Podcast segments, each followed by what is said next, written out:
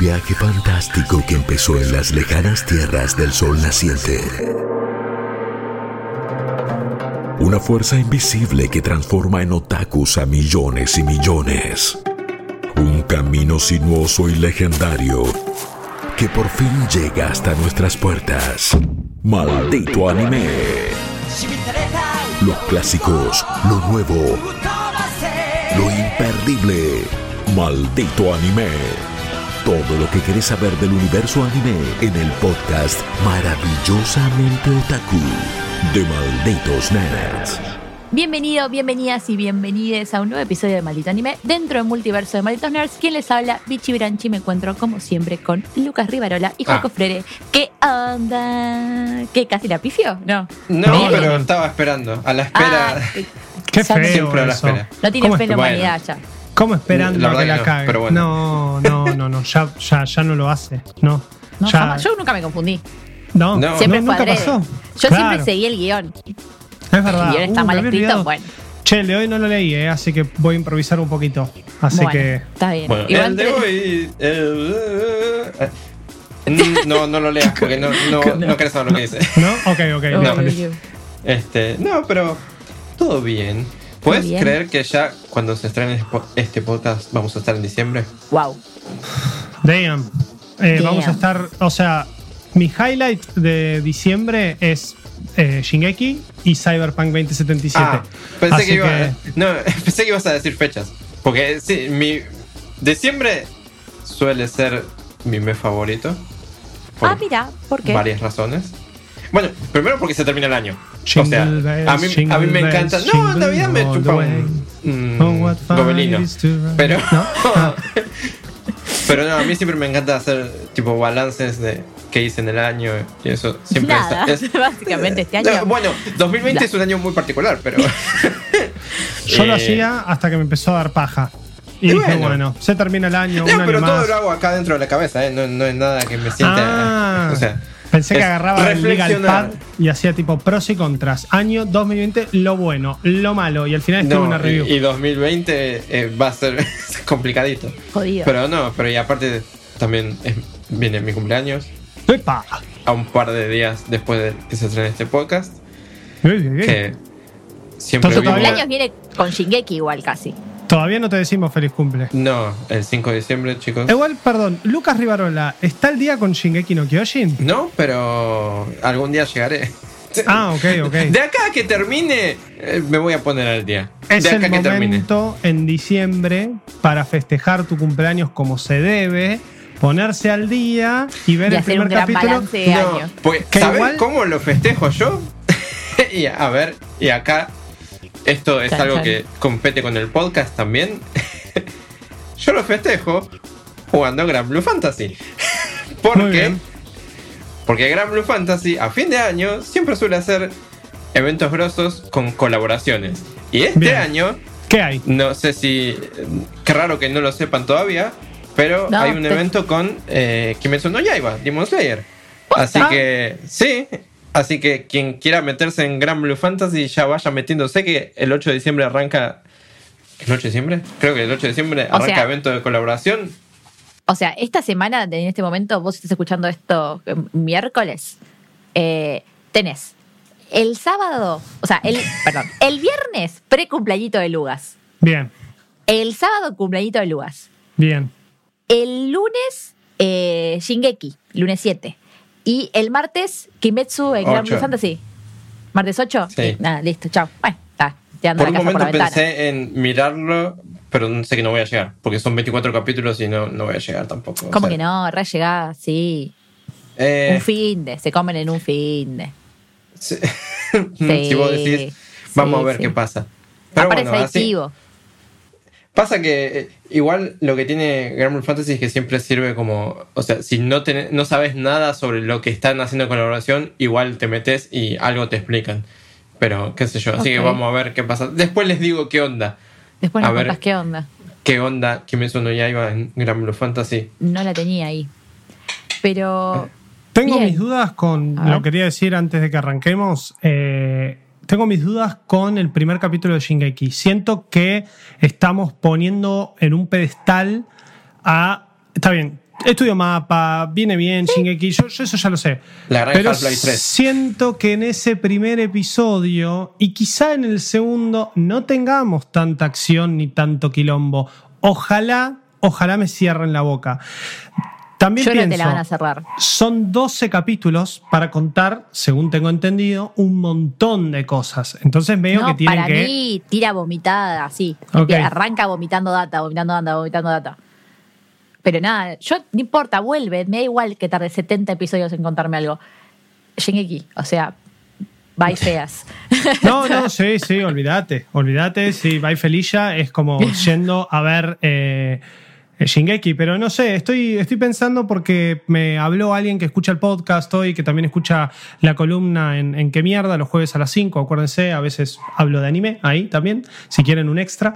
Eh, y me dijo que, o sea, me preguntó cuántos capítulos iba a tener esta temporada, yo le dije 12, por lo que sabemos van a ser 12. Y me dice, no, pero yo leí el manga y hay un montón de cosas. Y automáticamente dije, para, para, para, para, no me cuentes, ¿eh? No, no me empieces a decir, no, tienen que animar todo esto. Te porque- spoileaba Callado, callado. Claro. Y, ¿Sabes y cómo como- termina? No, por favor, lo último me falta.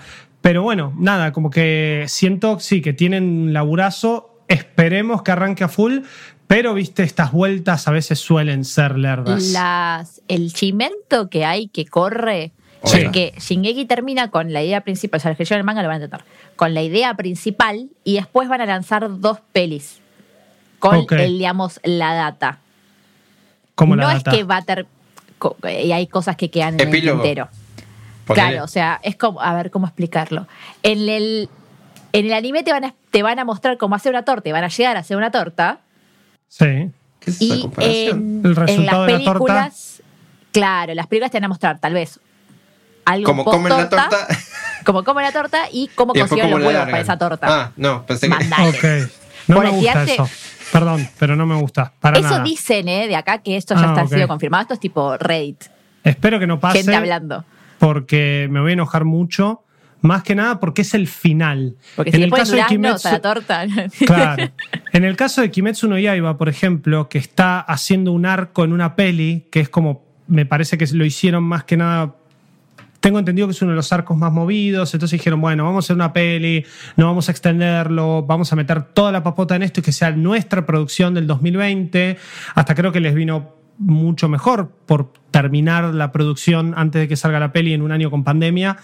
Pero sabiendo que es un arco en el medio, no me molesta tanto. Ahora, si yo veo el último capítulo en marzo-abril y no siento que terminó la serie y me dicen, no, pará, Papu, va a haber dos películas más. No, no, Uno no, diría, re termina la serie.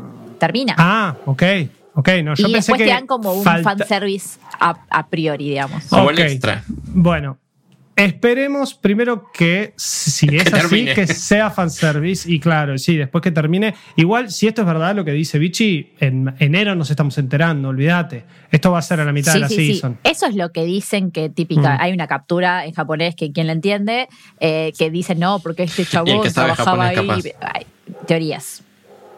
De acá a que suceda. Teorías conspirativas. Hay que ver, hay que ver. Pero bueno, eh, Shingeki no Kyojin se estrena la semana que viene en. ¿En la semana que viene? No, la otra. Sí, para cuando se estrene este podcast y la semana que Eso. El, eso, ahí está. En Crunchyroll. Y hoy venimos a hablar un poquito de eso. ¿O no? Ex- viene. De exactamente. Crunchyroll. Venimos a hablar de los, como nos teníamos como un pseudo pendiente con Crunchyroll, porque teníamos los, el de Net- lo que había para ver en Netflix, lo que había para ver en Amazon y nos quedaba lo que había para solo ver en Crunchyroll. Y qué más fácil que solamente poder ver en Crunchyroll que los originales de Crunchyroll. que empezaron este año y que hay ya una listita importante. Me parece que el, ya te dijimos la season pasada cuál no tenés que ver.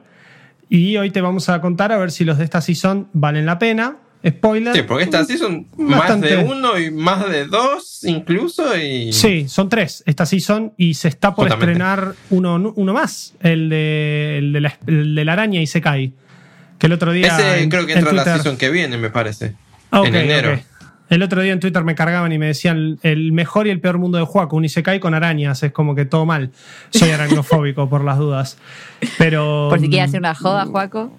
Claro, exacto. Ya saben con qué. Pero bueno, pensé que era de esta season. Se ve que se debe haber retrasado, pues estoy seguro que lo tenía listado para, para Es este que año, para 2020. Sí, debe haber sido uno de esos que se retrasó, me Claro, parece. un leftover. Bueno, igual tenés Crunchyroll Original en enero, tenés el Recero que vuelve, tenés eh, Yakusoku no Neverland. Uf, va a Todo, estar ¿no? muy pecado ese, Ese enero, así que- 2021. Muy pecado. Muy pecado, olvídate. Em, pero bueno, sí, hoy Crunchyroll Originals. Exactamente. Y en esta Callos Originals que justo terminó en esta, o sea, que están todos en esta season. Entraron de en lo que esta vamos season, a hablar, claro, entraron en esta Claro. season. Me costó Eso lo que esa frase. decir. Sí, es que el, sé. el, el dislexia. teleprompter pasé muy rápido. Claro. Y Por eso te dije costó. que no leas el guion. Perdón. Pero bueno. Eh, sí, tenemos. eh, ¿Por cuál quieren arrancar? Por. Y vamos a arrancar. eh, por Tonikawa. Tonika- si Ton- me das el pie. eh, No es eh, Tonikawa, es Tonikaku Kawaii. O sea, ton- es Tonikawa, Over the Moon for You. Y Tonikawa es como una abreviación de Tonikaku Ah. Kawaii. Es lo que hacen O sea, los japoneses sí. con todo.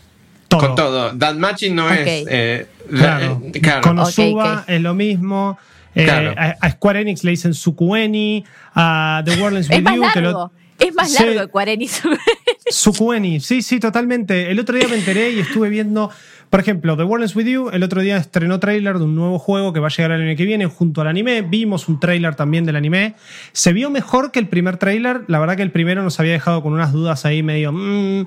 Eh, y el, el título japonés de The World Ends With You es Subarashi no Sekai y Subaseka es el nombre eh, short en eh, es posta, o sea, eh, lo leí el otro día y dije, esto Es una suena subaseca. mal, claro, pintura Sí. subaseca, Una olvídate. seca. La subaseca Eh, la y ahí sí se termina el mundo. ¿Sabes Y- qué? claro, y ahora estoy viendo que es Tonikaku Kawaii, esto también, Tonikawa, Fly Me to the. Moon, tiene como mil nombres que nada tiene que ver con nada, porque en realidad Tonikaku Kawaii es siempre adorable. Eh, Always adorable. bueno, sí, algo tiene que ver con justamente la premisa del anime. Y también parte del título en inglés de Over the Moon for You también tiene algo que ver. Porque, Sí, a ver, voy a agarrar los pelos, tiene algo que ver igual. eh, eh, ojo, todavía no se sabe. A ver, la cosa es así. Tonikawa eh, es la historia de un muchacho, NASA, eh, que tiene un nombre justamente que eh, es motivo de burla porque comparte Es nombre la con NASA. la NASA. pero los padres, como son padres de eso, ese estilo de padres que son que no les importa mucho el nombre que le ponen al pibe, ellos querían ponerle NASA porque querían que sea más grande en el universo. Y bueno, y Igual en la ¿Desde defensa cuándo de- la NASA es más grande del uni- En que el universo? defensa de NASA, que esto es una pura coincidencia, por supuesto, porque hay un kanji en japonés que se pronuncia na y na, o sea, se, se lee na, pero el kanji es de cielo estrellado. Entonces O sea, él siempre son aclara. ese tipo de padres que, que se buscaron eso. ¿Viste como cuando te dicen no, no escribas tu nombre en japonés con kanji porque no, no sale el significado? Bueno, más o menos así, pero lo opuesto. Ellos buscaron el significado y después... El tema es que allá lo hacen un montón eso, porque incluso hay kanjis que tienen varias pronunciaciones. Por ejemplo, Hana, que es flor. Hay un Hmm. kanji que se lee Hana, pero si se usa en nombre puede tener otro sonido. Entonces ellos dicen, bueno, me llamo Han- Hanamuka o Hanaruka, pero uso el eh, kanji de flor. Entonces, ay, bueno, le pusieron así porque el fl- la flor de los prados, qué sé yo, ponele. Eso lo hacen un montón. El tema es que justo este pibe se llama NASA como la NASA. Pobre pibe.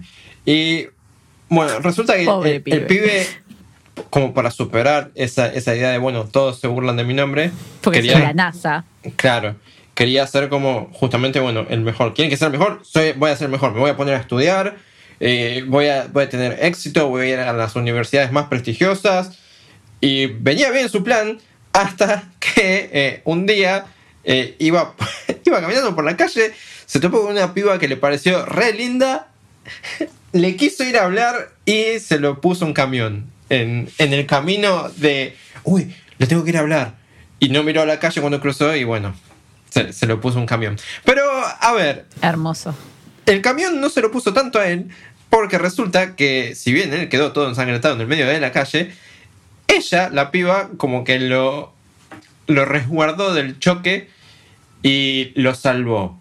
Entonces él quedó como re, wow, estoy enamorado. Y en ese mismo momento, en vez de ir al hospital, el pibe se levantó todo ensangrentado y la fue a buscar a la piba. Le dijo, te quiero, te amo, sos el amor de mi vida.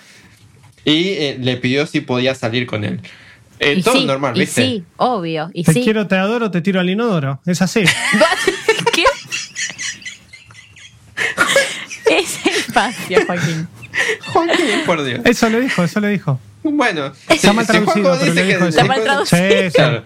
Eh, entre paréntesis, tiene entre paréntesis, el primer episodio, por, lo- por lo menos el primero nada más, no sé si imagino van a hacer el resto, tiene doblaje latino, si lo quieren ver. Lo- Ah, yo lo, lo miré para reverlo y no está tan bueno el doblaje latino. Pero, Ok. este. Existe. eh, bueno, él. Mi nombre eh, es Nasa Yukisaki. Te Va amo. por ahí. No, Te adoro. es peor la voz de Tiro el ella. inodoro, Te tiro al inodoro. Claro, de ahí lo sacó Juanjo, por eso. Claro. Vio, el, vio el doblaje latino. latino. Este. No, pero es que la voz de ella es demasiado grave para lo que es el personaje de ella. Pero bueno. Ah, Eh, el personaje de ella, eh, su casa, eh, le contesta: Bueno, yo salgo con vos, pero primero nos tenemos que casar. Obvio. Eh, También, Obvio. actitudes totalmente no normales de esta pareja. Obvio, y bueno, a ver, y- clásico. Ves un chico en la calle o una chica en la calle, decís, che, qué linda, qué lindo. Me pasa un accidente, este chico o chica me ayuda, lo amo, le amo, y después y me dice, ¿te querés casar con. Pará, vos querés salir conmigo, casémonos. Obvio. ¿Quién claro, pensaría eh, que él no? le dice que sí, obvio, eh, pero Obvio. no ¿Así llega funciona a pasar. o no? Sí, eh, eh, las vueltas de la vida, ¿viste? ¿O no? ¿No están casados ustedes? sí, sí. Sí, sí. Sí, claro. Tres veces. Tres veces. Bueno, está bien, Juanco, nadie te va a juzgar acá. No, Este, pero nunca me divorcié, ¿eh? tres veces. Por eso, Está muy por eso bien. te, te digo, nadie te va a juzgar. Pero bueno, este, él le contesta que sí, pero no llega a pasar mucho más porque justamente se desmaya, porque había perdido mucha sangre, obviamente se lo pisó un camión. Pequeño Y- dato, lo chocó un camión. Pequeño dato. Y bueno, él despierta en el hospital, ella no está en ningún lado, sigue su vida, pero él sigue obsesionado con que la quiere volver a encontrar. Pasan los años, él está ya 18 años, vive en su propio departamentito, está lo más pancho, de repente le suena el timbre, abre la puerta y está ella. Y le dice, che, ¿te acordás, no? ¿Nos vamos a casar?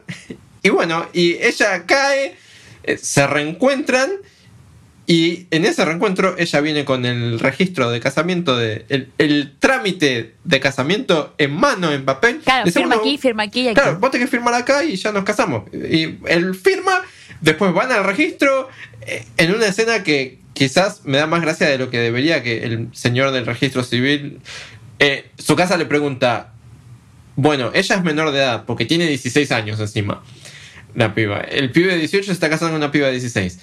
Y eh, su casa le pregunta al hombre del registro, bueno, pero ¿y, y no tendrían que estar los padres acá? Y el, el hombre le dice, nah, si tiene el permiso de los padres, está todo bien. Aparte, está bueno que los pibes se casen jóvenes y aparte vos, ¿qué te puedes quejar si te estás casando con una piba re linda? Y... Es una escena Es de muy adulto de- es y una es una escena, chica sí, de de 16, 16 años. años. Es Claro. una escena demasiado bizarra. Igual conste que por contexto y por las palabras que usa no está diciendo eh, mira qué buena que está tu señora Eh. ni nada por el estilo. No, está diciendo pero- que es una chica kawaii, o sea, es una niña cute. Una- más que eso no, o sea, no hay enfermedad del otro lado Claro. ni nada por el estilo. Pero eh, el, el chiste es un poco qué fácil que es casarse al final. Ah, sí. Pero y bueno. sí, obvio. Bueno, y, y se casan. O sea, todo a- así, todo eso es nues- nuestro primer episodio, nuestra premisa de Tonikawa. Y es una comedia romántica. Se dice ser una comedia romántica. Que eh, es de esas. Como a mí me gusta decir que vienen como en dos grandes grupos. Los que se forman la pareja al final y los que se forman la pareja al principio. Justamente Tonikawa es los que se forman la pareja al principio y después el resto. Eh, claro, el resto del anime es, bueno, cómo funciona la pareja. Que ¿Cómo no se funciona la pareja? pero están Claro. casados. Sí, tiene ese pequeño detalle y por ahí es por donde Tonikawa intenta un poco encontrar la comedia. Es estos dos pibes que en realidad no se conocen. O sea, él no sabía el nombre de ella hasta que ella no vino con el registro para casarse. Y igualmente él está, él insiste en que está súper enamorado de ella. Y por eso quizás es que me parece que como comedia, sí, a veces funciona. Como comedia romántica, me parece que le falta bastante en la parte del romance porque todavía no entiendo dónde está la química entre estos dos pibes. A mí me gusta que el planteo de él, él le dice, yo soy un yo soy un tarado, o sea, yo soy un imbécil que me, o sea, Y lo es. Que, y te quiero porque soy un imbécil, punto. Pero vos, ¿por qué? ¿Por qué, por qué te casaste conmigo? Y ella no le sabe cómo, qué contestar. A ver, Eh, eh, seamos sinceros, hay algo bien shady atrás de Sí. ella. Mm. que Eso a es lo que partir más del me capítulo gusta. 4 o 5 empieza como a desvelarse, te presenta otros Desde, personajes. desde el principio, principio, él Yo no sé hace la comparación con eh, la historia de la princesa Kaguya. Princesa Kaguya, sí, eso te Que decir. para- justamente eh, es la princesa esta que volvió a la luna. Es, es una leyenda del folclore folclore japonés japonés, eso. que eh, es conocida y justamente por ahí viene eh, el subtítulo Over the Moon for You. Él es NASA, eh, ella da a entender que mm, quizás puede o no puede ser algo que ver con la princesa Kaguya, todavía no se sabe. Ese, Pero- El nombre de ella es Tsukasa y ese Tsu es el kanji de la luna, Suki, que para nombres se acorta. Entonces también es como que su nombre tiene la luna. eh, es todo- Sí, o sea, las pistas están desde el principio Claro. Y eso es, eso es un poco lo, lo que me gusta y al mismo tiempo lo que mm, no te digo me exaspera, pero si no me eh, pone a prueba mi paciencia porque es muy obvio. Eh, desde el vamos que hay algo rarísimo con ella porque la piba eh, parece exactamente igual que cuando él se la encontró en una primera vez a pesar de los años que hayan pasado y y nada, y ella, se, ella lo, le hizo de escudo para que se lo ponga un camión. Ella estaba perfecto. Sí, ella no sabe dónde, dónde vivía él. Ella sabe un montón de, de historia. Eso es como un chiste eh, que viene siendo constante desde el primer capítulo. Ella empieza a recitar la historia de la NASA y, de- y después. No, y del periodo Edo japonés. Claro, y a lo todo. largo de los capítulos va tirando historia de, de- de más y más y él dice, "Eh, che, ¿qué- como si los hubiese sabe?" vivido. claro, como si lo hubiese- y, y el pibe es. ¿cómo sabe de historia esta piba, eh? Por las dudas, Y- para los que escuchan el formato audio, guiño, hay un, hay un par de guiño. guiños ahí, claro. Claro. Y eso es a mí lo que más me gusta por, porque esa idea de misterio le agrega un ingrediente bastante poco común a lo que es la, la premisa, porque eh, la idea de esta piba que es, no sé, eterna, vaya uno a saber quién, qué, qué onda, yo creo que ni siquiera estoy seguro si al final de esta temporada lo vamos a saber, No porque creo. quizás va a tener más de una temporada, vaya uno a saber, Tiene pero 13 volúmenes de manga y está al, al día todavía, o sea, Por está eso, o sea, saliendo. dudo mucho. rato. sí no sé si se puede llegar a sostener eh, tanto contenido sin que se sepa algo. Pero bueno, Algo la- te van a alargar o algo vas a sospechar. claro, eh. para mí lo, lo que más difícil hace que se sostenga es justamente esa falta de química porque NASA me parece que no es demasiado... Ninguno de los dos es demasiado como buen ingrediente de una pareja. NASA... Yo vi hasta el octavo capítulo, en el momento de que se estrene este podcast debería estar el noveno, pero incluso lo primero que, que le pasa cuando ella llega y se reencuentran es... ¡Ah! Hay una chica en mi habitación, en mi departamento, no puede ser. ¡Ay, nunca vino una chica acá! Y estás en el octavo capítulo y el pibe todavía está... ¿No puedo creer? Voy a dormir con una chica. ¡Ay, Dios! Estoy en la misma habitación con una chica. O sea, son ocho semanas del Él pibe... dice que es un gil. Él admite ser un Eh, gil. todo por el eso, tiempo. y, y no, es, no es mentira, es un gil. Es un Y re gil. Tiene su encanto, obviamente, porque es, es un gil pan de Es- Dios, ¿viste? es muy Es buen tipo. Sí, no Pero- hace nada mal. pero no- muy diferente no deja de ser un al- gil, claro. Muy diferente al protagonista de Renta Girlfriend, que era tipo, hacía Que es, todo es mal. un gil, y pero es encima un era un gil que te tóxico. dan ganas de Carlos Piña. Claro, claro. Y, y- y que vos decías, a, a Chizuru y decías, bueno, eh, pero la sigo Pobre viendo piba. porque, claro, Chizuru, amor. Acá es como que no te termina de convencer ninguno de los dos, No. pero está el misterio de ella y las boludeces de él. Entonces, Sí, a, porque eso... a mí no- es lo que me llama para seguir viéndolo semana a semana. que por eso me parece que funciona mejor como comedia simple que como comedia romántica, porque sí, a veces es, bueno, tenemos que conseguir una cama porque no podemos dormir uno en el piso y el otro en la cama. Claro. Y, y por ahí un poco la comedia viene por lo que es el trámite de comprar una cama o comprar una tele porque no tenemos tele en el departamento.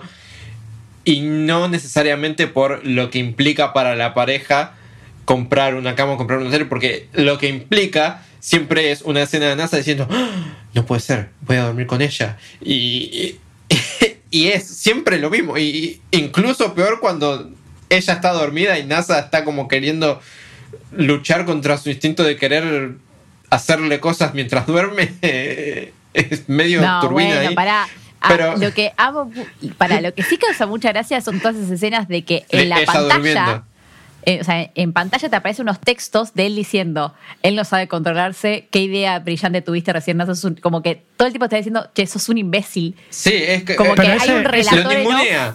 Claro, escribiendo, es- linguneando los dos, eso es hermoso. Es el Sí. relator mismo, o sea, es como si fuese, no sé si el creador de la serie, pero alguien que está viendo la situación que viven en el día a día y como que te aclara esas cosas. Es muy claro lo que pasó, pero que lo aclara y lo hace más gracioso. Claro, Claro. tipo, Porque- ella no se animó a abrir el placar porque en realidad sabe que se va a encontrar con cosas re feas o qué sé yo. Y ella dijo, no, mejor hoy no voy a limpiar. Como que en su mente te está diciendo como, no pensaste eso. Después No, tiene. y- sí. sí. Sí. No, no, no, eh, era como una crítica, pero terminemos No, que ah, también parte de, de- de la comedia viene justamente de la vida diaria, pero no tanto quizá como pareja, sino a mí me encanta ver las escenas en las que ella está durmiendo y no se queda quieta en la cama. Porque se, se da vuelta y, y se Y él lo comenta. Sí, y eh, eso es totalmente normal. O sea, eh, yo a veces tuve una época en la que era así, en la que me, me no te digo que me despertaba en el piso, ah, no, pero me- pensé que observaba gente durmiendo y No, ya, tipo, era como, no, yo en un momento disfrutaba Pero- ver gente dormir. No, por favor. Pero, pero no, o sea, es, es eso de. Sí, esto es re, es re típico. y- pero no es algo que quizás aporte tanto a la química de pareja, sino a, a que.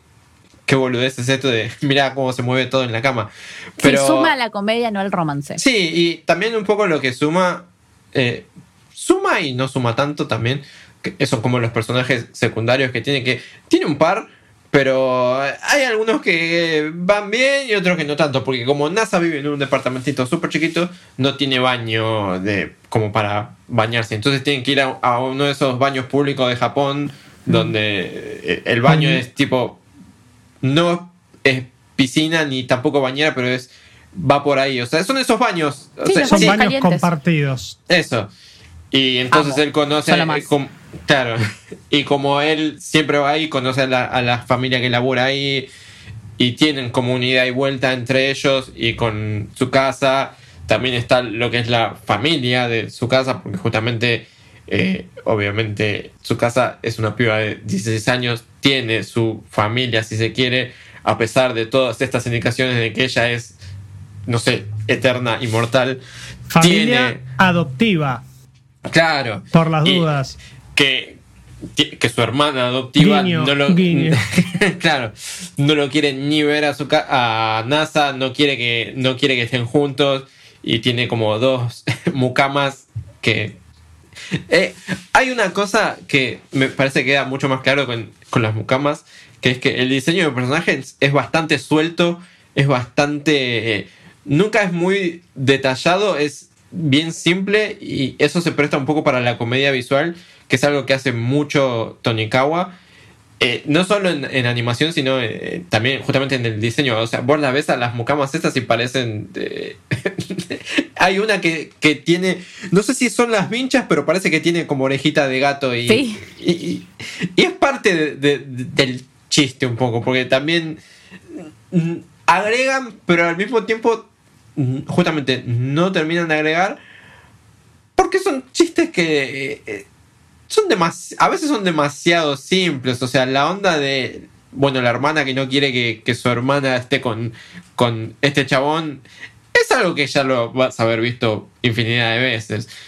Pero qué sé yo, o sea, para hacerte reír un rato, funciona. No te digo que te va a hacer eh, Estallar de risa. estallar de risa. Pero, qué sé yo, ah, es una comedia con un misterio interesante atrás. Quizás si vos estás buscando una comedia romántica, romántica, No, anda no a buscar por otro lado. Claro, sí, claro. Pero... Lo bueno, lo bueno es que igual, más allá de, de que hay situaciones de drama en la serie, se lo toman tan a, a chiste Ah, o sí, tan, tan eh, light. es drama muy entre comillas. Claro, por eso, que es como, bueno, sa- sabés que estás viendo esto para un lindo momento, para chistes que es como vos decís, son simples, algunos son hasta muy japoneses en todo sentido, por, por algunas cuestiones de reglamentación cultural que tienen. Ella todo el tiempo, que es parte de mi crítica, pero bueno, es algo que hago la crítica desde acá como argentino viviendo eh, del otro lado del mundo de donde se hace esto. Porque que ella diga, tengo que demostrar ser una buena esposa limpiando Sí, todo, es, es choto, eh, o que la idea de la hermana para separarlo sea sacarle fotos con otra mujer y que lo, lo editen en Photoshop como Ah, él está como es manoseando a una piba. Es muy gracioso hasta que Sí, sí, ves el O sea- concepto y es como, ok, no. Claro, lo ves de atrás y decís esto no da, porque justamente No eh, da. toda la cultura del Sí, scratch y etcétera no es por ahí. Pero es gracioso porque él en todo momento, o sea, justamente vos sabés que él es un pan de Dios y vos decís, eh, imposible, imposible que este pibe haga una cosa así. Y ahí está otra de las cosas que me llama la atención, que lo hablábamos recién fuera del aire, el tema de los chivos, porque ahí me acordé de otro. Es, él agarra y dice, edité todo esto en Photoshop. Faltaba que dijese la marca, ¿entendés? Photoshop Claro, TM sí. Claro, y encima vos ves el- la pantalla. 30 ves la días, pantalla- trials. Código abajo. Vos ves el- la pantalla y es literalmente la UI de Photoshop. Entonces, y encima lo hace todo rápido. Y después hay una idea re loca que, porque saben editar rápido y muy bien, tienen que ir a laburar a Hollywood. Entonces Sí. todos dicen, debería ir a laburar a Hollywood. No, ¿cómo es que lo va a hacer si no debería, no debería estar acá, debería estar en Hollywood? Y es tipo. ¿Qué es eso? ¿Qué, ¿Qué idea tienen los japoneses de lo que es trabajar en Hollywood? Realmente. O lo que es editar imágenes. O lo que es editar imágenes, claro. Entonces es como que eso un poco me, me- no me tira para atrás, sí, lo de los chistes. Lo de los chivos no me tira tanto para atrás. Hablan de otros animes, hablan de marcas de café, de marcas de Menciona una gaseosa. virtual youtuber. Menciona una virtual youtuber. Yo creo que eso es, ahora pensándolo un poco mejor, es más un intento de la serie de decir, che, eh, somos contemporáneos, eh, estamos al día. Claro. Y, y quizá de atrás hay todos unos señores más 40, más 50 con sus gorras diciendo Go Kids, pero no importa. O sea, sí, sí, es como haciendo que, chistes de que la esposa tiene que limpiar. Claro, exactamente. Es como medio Creativos. contradictorio por ese lado. Pero bueno, sigue siendo anime y me parece que ya a esta altura estamos como bastante acostumbrados a este tipo sí, de cosas. obvio. Historias en general, no solo anime, Eh, lamentablemente. exacto. Eh, Pero coincido con Lucas que lo más interesante es el misterio. Porque Sí. después la comedia es un anime de comedia más. lo que Sí, tengo entendido es que el manga es muy, muy bueno. Mm. Lo leyó mucha gente y tiene como un ranking bastante alto, casi un 9. Eh, lo que, otra cosa, corríjanme, ¿es el primer Crunchy Originals que realmente es todo base japonés? Eh, no sé, Inspector, qué onda. De, Inspector es súper japonés, así que. Ah, ok. sí. Serían esos dos, porque en realidad casi todo lo, por el momento los Crunchyroll Originals son de afuera, digamos, de cosas que no son 100% japonesas. No, no, y o no viene del método normal. también. O Ay, sea, Bueno, ya es una historia original, pero me refiero a tipo que viene manga, anime y como toda. Ah, ok, ok. Eh, Inspector creo que Es- tiene novela, novela ligera, así que Estoy en una búsqueda de Google. no pero- llegamos a hablar nunca de Inspector y ya que estamos en el capítulo de los Crunchyroll Originals, eh, lo vi prácticamente todo. Es una novela faltaron- del 2011, do- novela japonesa de 2011. Ahí está. Creo que me faltaron un par de capítulos. Lo recomiendo bastante, más si te gusta toda la cuestión de, de los yokais y demonios japoneses. Eh, está buenísimo todo lo que toca. Y también tiene una premisa más para el lado de eh, el misterio, no tanto de la comedia como Tonikawa, que hay algo atrás que vos todo el tiempo en la serie te estás preguntando, que casualmente también tiene que ver con una pibita de la misma edad de su casa. Eh, todo el tiempo te estás preguntando si es realmente quien dice ser o quién es. Y acá me parece que es como parecido. Solo que el agregado de comedia me parece a mí que le, le da un toque esa, ese Sí, diferencial. o sea, si estás buscando una comedia tranqui para ver semana a semana, Tonikawa va por ahí. Claro. Si estás buscando algo romántico, bueno, no. Pero te vas a reír. Así que es una recomendación si buscas comedia. Si buscas comedia romántica, no. Pero bueno, es recomendación. Yo creo que todas las comedias a cierto, o sea, en general el anime más de este, de este estilo tipo slice of life siempre te va a intentar hacer reír y siempre va a tener un acercamiento entre personajes o esos momentos más tipo momento Ugu, literal. O sea, como Momento que momento Ugu, Está auspiciado tipo- por. Ah, claro. Eh, Ugu. Tu, tu momento todo el día. Eh, ¿Qué sé yo? Es como que es eso de, ay, me agarró la mano, ay, eh, eh, me robó un beso. Bueno, que eso también es bastante como superador a cualquier otro, otra comedia romántica, el hecho de que literalmente ves besos y situaciones entre ellos, eh, porque, qué sé yo, no, no se quedan solo en la agarrada de manos, en el que me dijo Por que era suerte, linda. porque si no. Bueno, por eso, por eso. Ahí me parece que está ese tono también. ¿Qué sé yo? Es, me decís, ¿es una gran comedia romántica? Te digo que no. Eh, me decís, eh, ¿te reís y está bueno verlo en el semana a semana? Te digo que sí. Como que. es así. Eh, Siento es- que es ahí, claro. eh, claro, si me preguntas, eh, un 7, ponele. Claro, Sí, si sí. tuviésemos que poner una escala numérica, ponele. Va Eh, la definición de un 7. Totalmente. A ver. Bien. Otro este fue de entonces- los que- Sí. sí. El primero, el primer Ajá. original. Algo que no dijimos por las dudas, que igual lo estamos guardando para el final, pero estaría bueno mencionarlo, es que eh, por primera vez en la historia de Maldito Anime hemos sido partícipes ah, de eh, una entrevista con eh, la productora. No más, no digas más. ¿No? Nada. No. vos- eh, bueno, está bien. No, no digo nada. Lo dejamos para el final. El tema es que igual cuando hagan, la pro- cuando hagan la promoción, eso tiene que estar. No, olvídate. ya está. Bueno. No podemos guardarlo. Yo, es más, Ah. lo quería decir al principio y me olvidé, por eso lo estoy diciendo ahora. Eh, Maldito anime. Maravillosamente otaku. gracias a, a Crunchyroll pudimos estar en, la, eh, en una entrevista exclusiva con Sofía Alexander, que es la creadora y productora de Onyx Equinox. Este, Nuevo. a este nuevo, eh, nueva animación disponible en Crunchyroll, ya ahora lo vamos a estar hablando, pero que se suma al repertorio de Crunchyroll Originals también, que, que bueno, esta season además tiene a Noblesse. AKA Bebobés. No sé cómo se Sí, llama. Bebobles. Bebotes. Bebo- Bebotes. be- ¿Bebotes o Bebobles? Bebotes. ¿Cómo sería en, en japonés? Sería be- bebotes. ¿Cómo no? Bebotes. Caco y Nojito. Eh, ¿qué, qué, ¿Qué cosa, Noblesse? Porque, no sé. eh, a ver, es tu sección, Bichi, te voy a dejar hablar a vos. Pero Explica- explícame Pero- tengo mucho para decir. Bien, para empezar, así, de- la base. Uno, el episodio 1 de Nobles y no entiendo un soraca. Sí, sí. Pero tipo, mirás y decís, ¿Qué? "Eh, ¿esta es la temporada 5? ¿Qué me pasó lo mismo que con eh, My Teen Romantic Comedy? Tipo, que estoy como en esta. Que, Yo, tipo, que empecé a ver. Claro, ¿es eh, Nafu esto? Oregairu. Oregairu y dije, ¿qué está pasando acá? Es más, me debo haber spoileado mil cosas. Olvídate. Claro, y decís, ¿qué? O sea, sí, bebos, bebos, uh, bebos, bebos con ojos rojos, uh, bebos con poderes, uh, bebos volando, pero no entendí qué pasó. Hay que ver el OVA. El OVA, eh, por algún motivo, está, es medio difícil encontrarlo en Está separado, sí. en Está la separado, página. sí. Sí, porque Así salió que- meses antes. Claro, está, está dudoso ahí eso de cómo encontrarlo, pero sí o sí vean el OVA, que al principio tampoco entendés mucho, pero después explica el OVA y entendés después el primero. Pero, sí, el- el- el- la serie creo que a partir de, en el capítulo 4 aprox, ya te explicó todo lo que pasó en el OVA.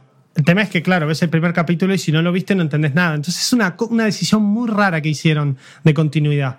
Sí, tal vez fue como que dijeron, bueno, probemos a ver qué onda, si lo sacamos o no, y después como vieron que tuvo algo de éxito, dijeron, bueno, ponemos la plata. Desconozco. Y es más, claro, porque Crunchyroll está involucrado en la serie, no en el OVA. El. OVA, tengo entendido que está animado por Webtoon, incluso, mismo Webtoon. Puede ser, sí. Es como que. Porque Disclaimer está, está, en un, está inspirado en un Webtoon, igual que Tower of God y The God of High School. Agarraron los tres, digamos, como los, los tres de la Shonen Jump coreana, por así decirlo, Claro. Los tres top del, de Webtoon. del webtoon, y tiraron ahí todos al. Crunchyroll se, se puso la camiseta y dijo, yo pongo la plata. Bien, Nobles trata sobre. En un mundo, igual que el nuestro, en el pasado existieron los nobles, que eran como humanos superpoderosos o entes más fuertes que los humanos, que su misión en la vida es ayudar a los humanos a vivir y ser felices. Entonces, si yo, por ejemplo, me viene algo a matar, el nobles viene y me defiende. ¿sí? Intenta de que si yo me estoy peleando con alguien, diga, chicos, por acá no va. Y nos ayudan los nobles en la vida. Por algún motivo de la estratosfera del, universo, los nobles dijeron, eh, bueno, eh, no vamos a dormir. Volvemos, volvemos al rato, chicos. Y volvieron en esta época. ¿Cómo nos enteramos que volvieron estos nobles? Porque hay un ataúd que están cuidando un montón de eh, asociaciones, religiones, vamos a saber qué, grupos de personas con poder eh, que tiene más, vamos, digamos, como el poder máximo de todos estos superhumanos del pasado.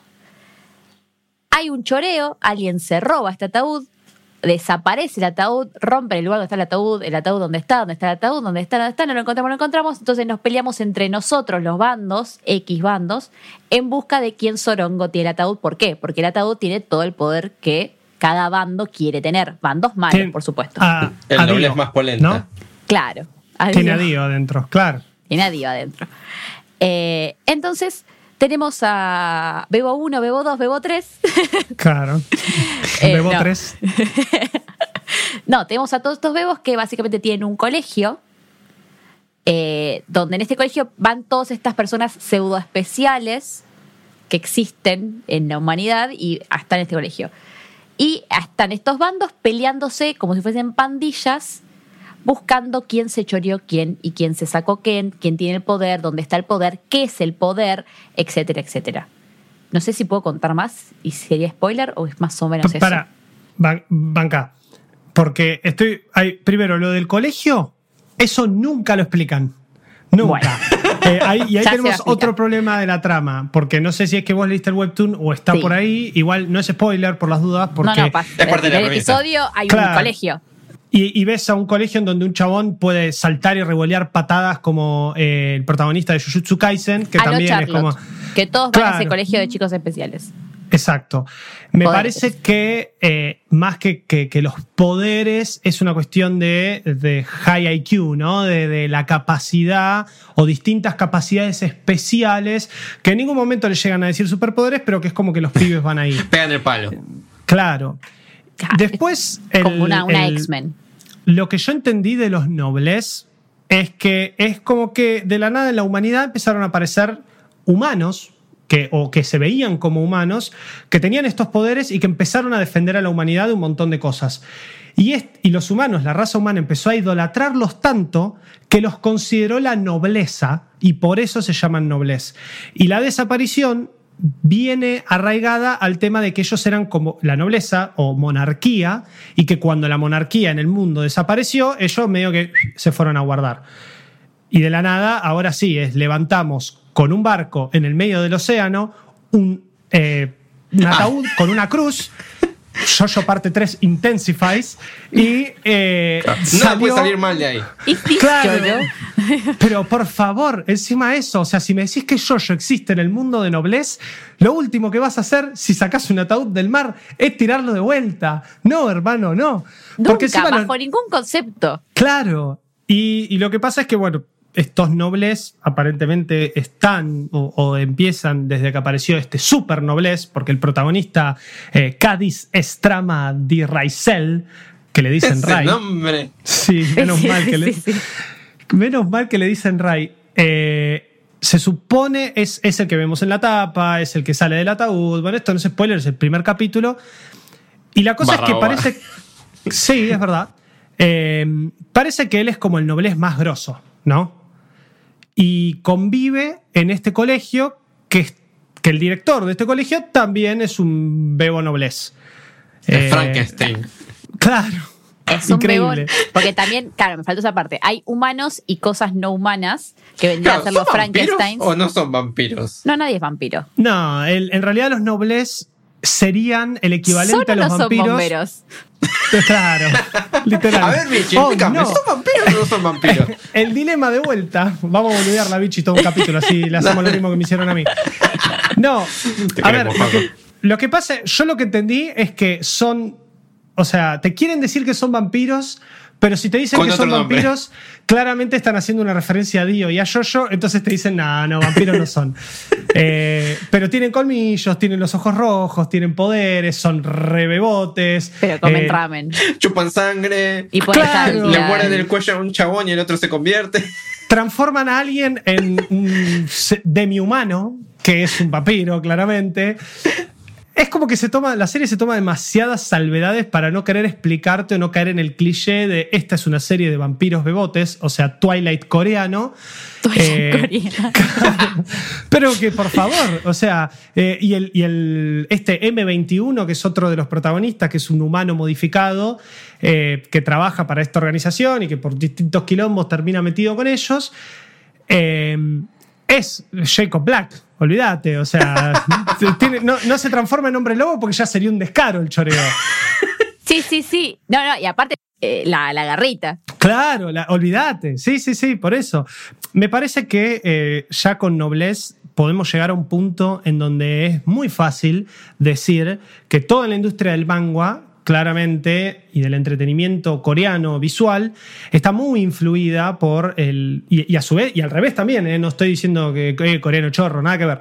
Eh, Está muy influida por la industria del anime, muy, muy, pero recontra influida. Y no les molesta mostrarlo. Para Por mí eso. es la fusión entre los K-dramas, o sea, los dramas coreanos, Sí, totalmente. porque te mete también toda esta cosa de que si estoy viendo un K-drama con vampiros y te meten al mismo tiempo toda esta cosa fantasiosa, mágica del Shonen. shonen en general, Claro. de japonés, y hacen una fusión y eso sería eh, Webtoon. Y te ponen Así y, te- y surgió les Webtoon. dicen noblesse para no decir vampiros y uno piensa en Twilight por este parte de drama, pero es, en realidad es más un K-drama, no lo había pensado, eh, bien ahí.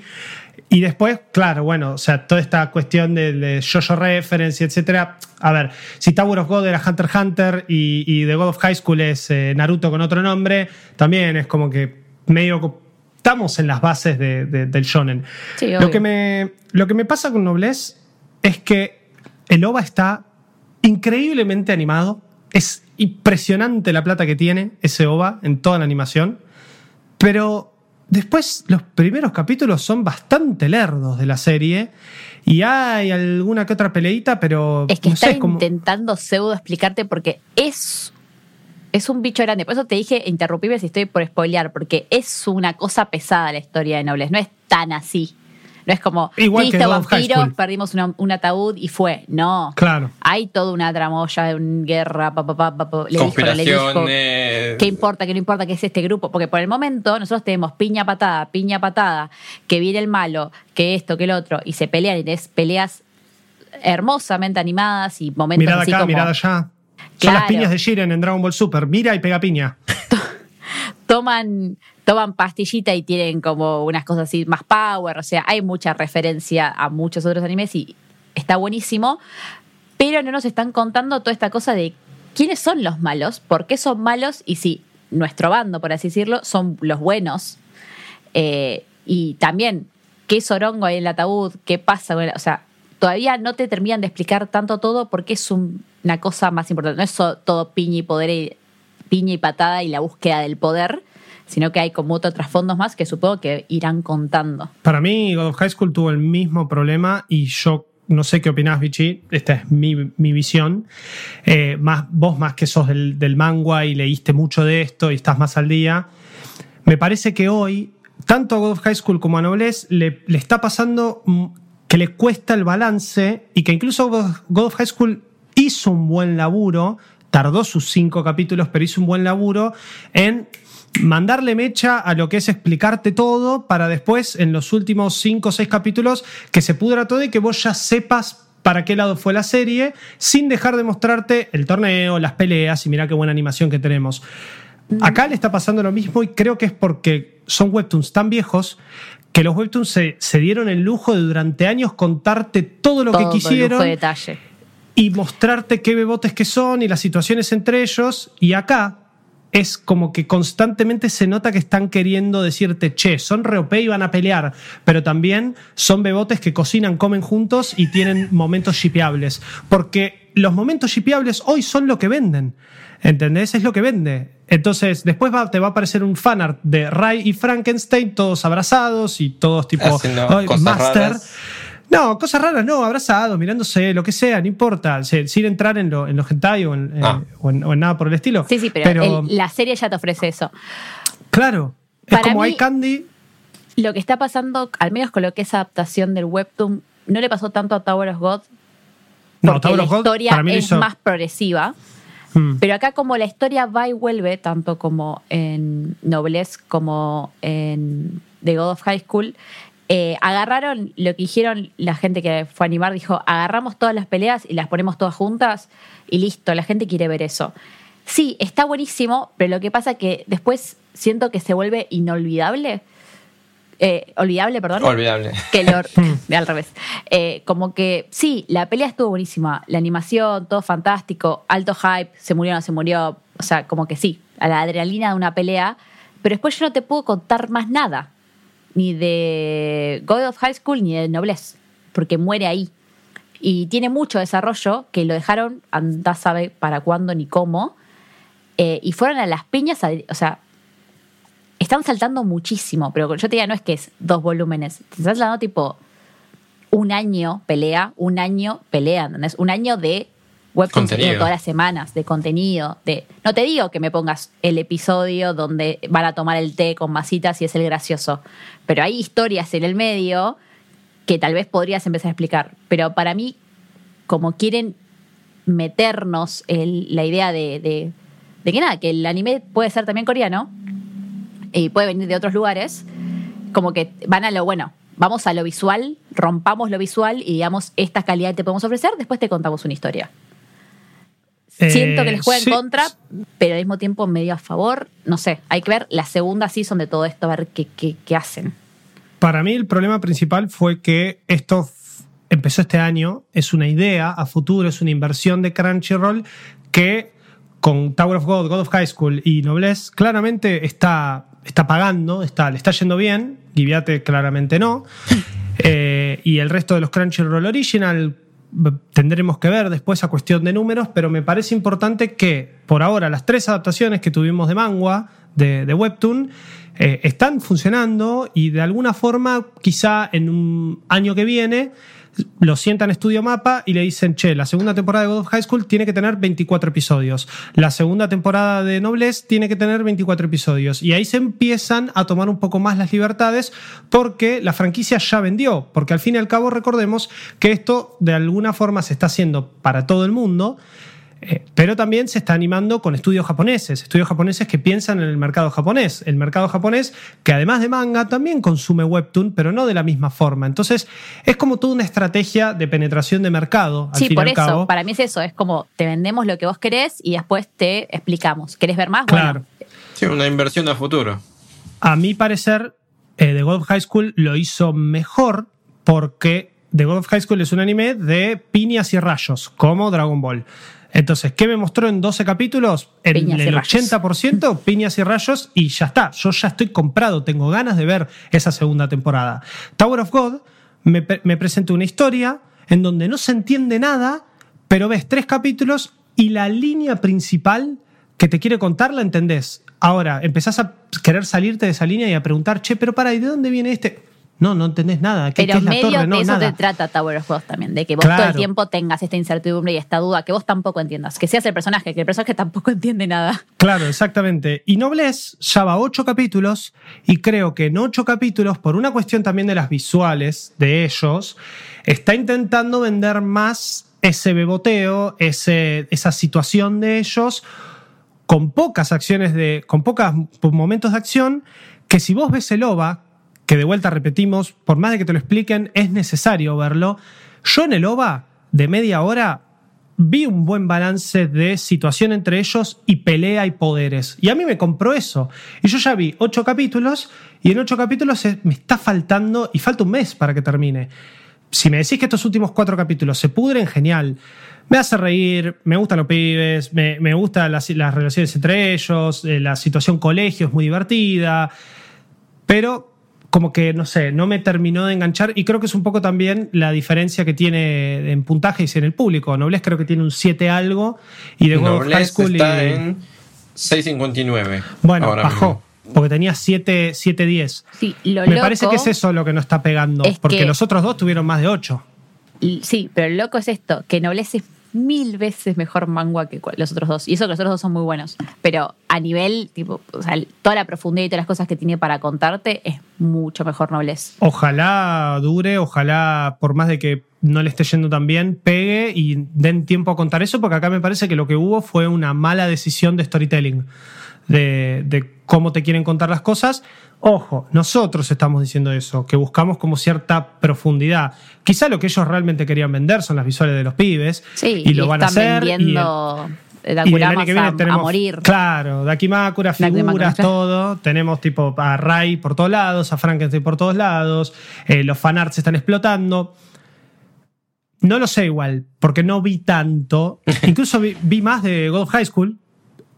Y otra cosa que me, que me molesta, que lo hicieron en Tower of God, lo hicieron acá y no lo hicieron en God of High School, me parece que tiene que ver un poco con que el director de God of High School es coreano también, es que el manga de Noblesse es en Corea del Sur. El protagonista, el, el no, digamos, Noblesse protagonista, que es Shinwoo, el pibe de pelo rojo, se llama Shinwoo. Y acá lo mudaron a Tokio, todo, y le pusieron Tsukiro al, o, o Sushiro al protagonista. Entonces es como que me lo hicieron todo japonés, pero si vos ves el OVA, dice en los subtítulos eh, Sh- Shungu y ellos en japonés dicen Sushiro. Es, es rarísimo. Entonces, otra vez con No lo lo de Bam. Yoru. No lo voy a entender nunca. Pero Es Bam y. Yoru. Claro, Rajeru. Bueno, no, pero Rajeru ponele que es el- la- cómo se deforma Rachel. sí. Claro, la pronunciación japonesa. Bam y Yoru. Bueno, Bam, noche en coreano. Lo peor es que en japonés noche se puede decir Ban con N o Yoru. Por alguna razón eligieron Yoru. Y en los subtítulos dice Ban. Pero sigue siendo un anime fantástico. No están en Corea. Entonces no importa cómo se llamen y qué decisión tomen. Sí, sí, es anecdótico. ac- Acá el manga, si God High School estuvo en Corea del Sur y me, y me hicieron Seúl a la perfección, que está muy bien representado, ¿por qué no lo hicieron acá? ¿Por qué se fueron a Japón? ¿Por qué me Eso cambiaste todo? Eh, por escenas están en Japón y por escenas están en Seúl, según los fondos. De repente decís, Bueno. pará, esa es la torre de televisión de Seúl. Y de repente decís, Yo no pará, pero, esa, pero- esa es la, tipo, el Tokyo Sky Tokyo Tree, tipo, como, Sí, claro, sí, ¿qué, Sky está pasando? Bueno, eso sí, claramente. Bueno, Vichy estuvo en las dos ciudades, entonces eh, ella lo pudo ver, yo eso no lo vi, y eh, sí, eh, me parece zarpadamente un error, pero, Sí, pero sí, mal, error.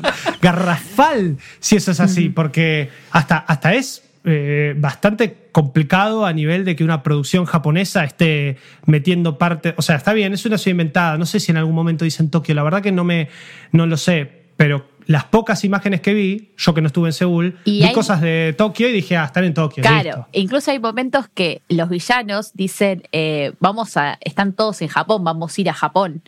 Y de repente, me, me acuerdo Bueno, esto claro, porque es muy, Japón. es muy visible, porque está diciendo, sí, ahora vamos a ir a Japón. Y a escena siguiente decís, pero eso es el río de Corea. O sea, dije, pará, estoy loca, tipo, pero ese lugar yo lo conozco y no es Japón.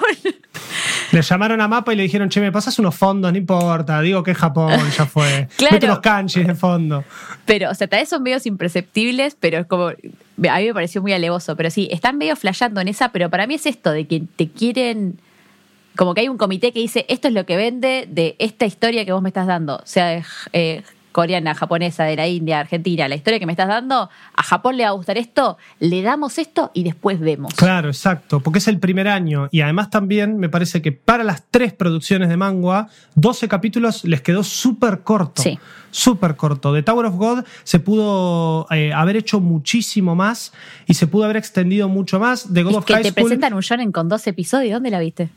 Claro. No existe. Eh, God of High School se pudo haber tomado 12 episodios para mostrarme toda esa intro y un poco más de pelea y otros 12 episodios para mostrarme todo el bardo del final cuando despega la serie. Acá va por lo mismo. Pero bueno, me parece que son cosas de a ver cuánto nos arriesgamos, a ver cuáles funcionan, cuáles Sí, seguimos. es una apuesta. Es una apuesta. Sí. Y esto es algo que no es que después del éxito de Tower of God dijeron, uh, bueno, vamos a hacer más de Noblesse. No, ya lo tenían todo hecho. Más con el tema de que prácticamente estas tres fueron retrasadas, porque se iban a estrenar casi un mes antes cada una, una season antes cada una. Eh, también entendamos que con este surgimiento de- del COVID en China, que afectó directo a Japón y a Corea, en la comunicación entre ellos, porque todos los eh, creadores y dibujantes de los webtoons laburan en estas producciones, entiendo que la comunicación ida y de vuelta se complicó. Eh, entonces puede venir por ahí. No estamos justificando, estamos diciendo nomás que, Explicando. Claro, Sí, que puede y haber También sido. hay una crítica porque es muy buen material las tres cosas. Porque ves Claro. que tienen potencial que no te están dando. Claro, es constructiva la crítica, no es tipo, esto es una mierda. Para nada. No, están buenísimos los tres, pero Tarata, ta, ta, ta, tarata, ta, ta, ta. Perro de bichi. ¿Cómo ladra? Dale Isidro, Te ladra el ritmo encima, ¿eh? San Isidro. Con amor. ¿listo? Ahí está, va de vuelta. Dale.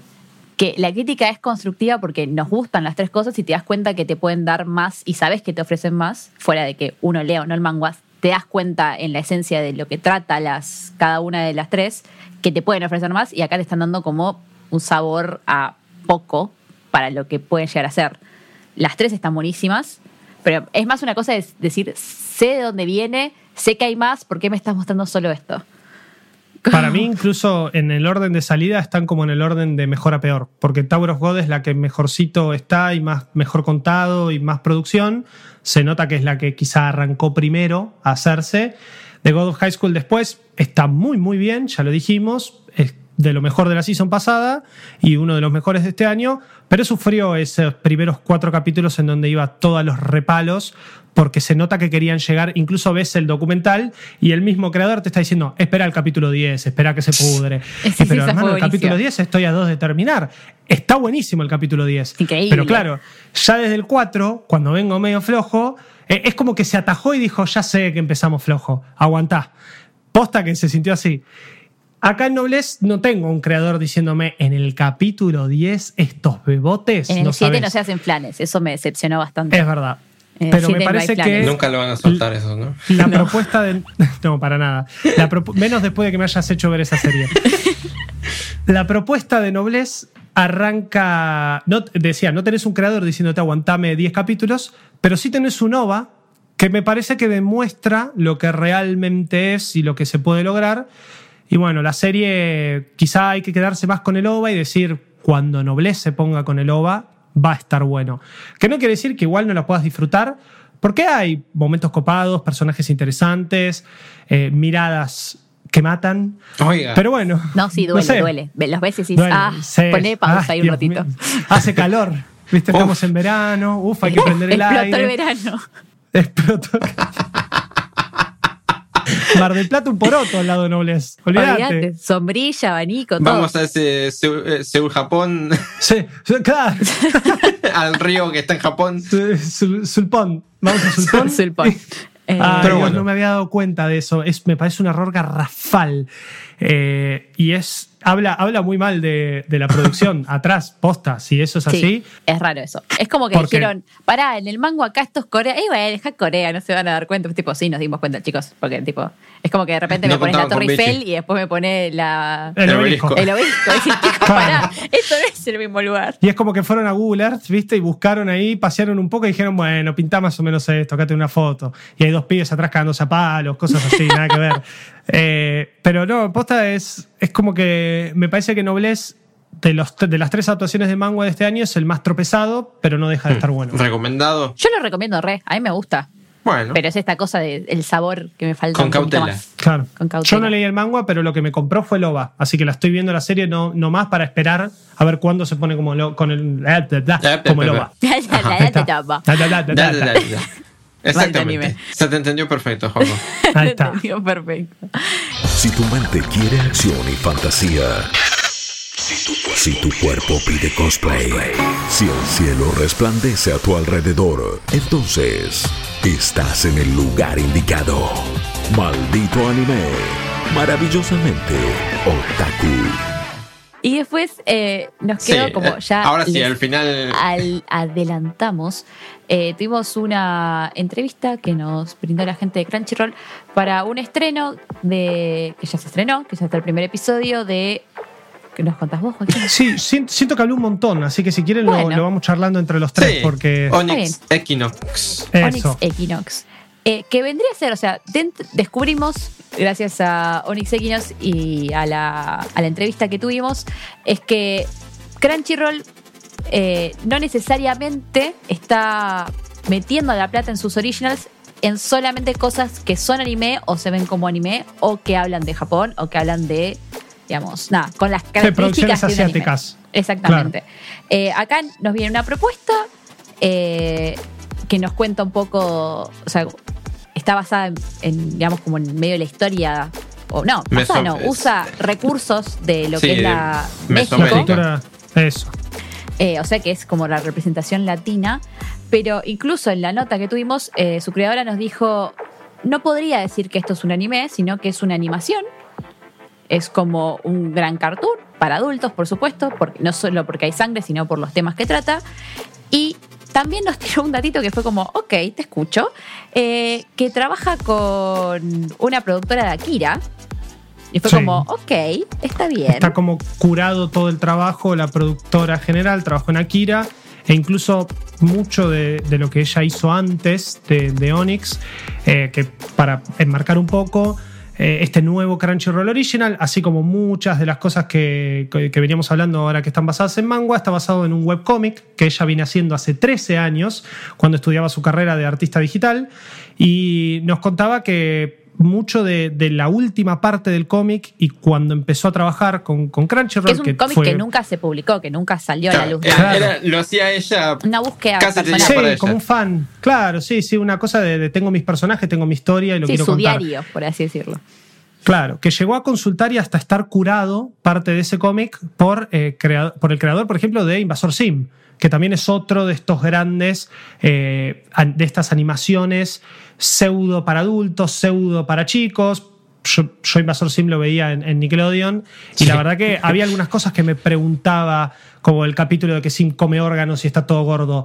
La verdad que era bastante, bastante fuerte, pero le pasa a muchas de estas series que quizá tienen como este tono para todas las edades. Le pasa a Hora de Aventura, le pasa a Gravity Falls, son, son un poco más eh, inocentes esas. Onyx Equinox se va más por el lado de como si fuese un avatar, quiero decir, pero más, más violento. Eh, Sí. que me parece que ahí está el tono de la parte eh, o la influencia japonesa de todo este asunto, porque es, eh, me parece que tomaron una visual que nos hace acordar a algo, pero que su propia historia se mantiene en violencia, en situaciones complicadas de tribus, de esta cultura mesoamericana, estamos hablando de mayas, aztecas con sus dioses, y de una humanidad intentando sobrevivir en un momento en donde, bueno, claramente se pudre, por cuestiones sobrenaturales que sabemos que las leyendas y que toda esta historia detrás pesa muchísimo en lo que es la cultura de México y en Mesoamérica, y que obviamente si, si los mayas escribían que Quetzalcoatl los visitaba, y, o los aztecas, perdón si me equivoco, esto es parte de lo que quiero contar, de que siento que me falta mucho trasfondo para terminar de entender lo que la historia me quiere contar, pero si ellos escribían, sea la tribu que sea, que Quetzalcoatl bajaba a recibir estos tributos, yo, yo te voy a decir que sí, porque no lo sé. Y también no podemos saber si realmente había un Quetzalcoatl Sí, bajando. como y- tampoco sabemos si hay un Jesús bajando. O sea, Claro, son exacto. Exactamente. Creer o reventar. Eh, creer o reventar, definitivamente. Lo que pasa es que esto, digamos, es la parte quizá menos religiosa, por suerte, de, eh, toda, la, de toda esta cultura. Y obviamente Onyx Equinox trata o nos cuenta una historia de más sobrenatural, bastante trágica. Súper y trágica. que- Ese primer episodio te deja. Sí, me sorprendió sumamente, sumamente sorprendido. Yo esperaba otra cosa, especialmente porque las visuales, como dije, por momentos, y esto no, es- no estoy haciendo comparación, estoy literalmente eh, dando mi apreciación personal. Me hacía acordar mucho a Avatar, la leyenda de Aang, a Korra. Es solo que se nota como esta, este, esta crudeza que quizá vemos más en animes, como eh, hemos visto mil veces de que desde afuera un anime se ve kawaii de Sune y después termina siendo Higurashi When They Cry. Claro. ¿Entendés? Y sangre por todos lados. Lo que me gustó de, de Onyx, bueno, vamos a dar un poco de, de contexto y después eh, hablamos los tres de la entrevista. Onyx Equinox es eh, una, una animación que trata sobre un chico que se llama Isel, que básicamente es eh, de una de estas tribus. De vuelta, no me acuerdo bien cuál. Me parece Sí, que él la vive que en un Sí, pueblo. no, claro, no te dicen, creo, en el, en, Sí, dicen. en el primer hay- capítulo. él y la hermana son de una tribu separada de alguno de estos dos. Claro, pero no te No. dice si pertenecen a los mayas o los aztecas. La tribu de ellos tiene un nombre, pero Perdón, no tengo- pertenece. son aztecas. Son Ah, aztecas. bueno, listo. Ahí está. Ok, claro, listo. Ahí está, ya lo tengo Igual acá. te la reconozco mi ignorancia que no sé la diferencia, pero nada. No, no, yo también, eh, totalmente. hay que reconocer ¿no? que el argentino ve más a Europa que a lo que tenemos acá, digamos, también somos todos hijos de europeos porque acá mataron todo lo que había, digamos. Claro. Eh, y en México eso se vive un poco más, tienen, hasta por lo- tienen monumentos que nosotros nunca supimos si tuvimos o si había o si algo porque limpiaron todo. No, y parte, Entonces y parte de lo que nos no enteramos, totalmente, y parte de lo que nos enteramos también en la entrevista que tuvimos con Sofía fue que eh, parte de sus ganas de llevar a Onyx ya sea a un éxito como cómic, que claramente no fue, y terminó siendo ahora una producción de Crunchyroll, de una plataforma mundial, de la posibilidad de animarlo. Esto está animado en Estados Unidos, en Crunchyroll Studios. Eh, esto, digamos, se tra- trabajan ahí en, Burbank, en California, con ella.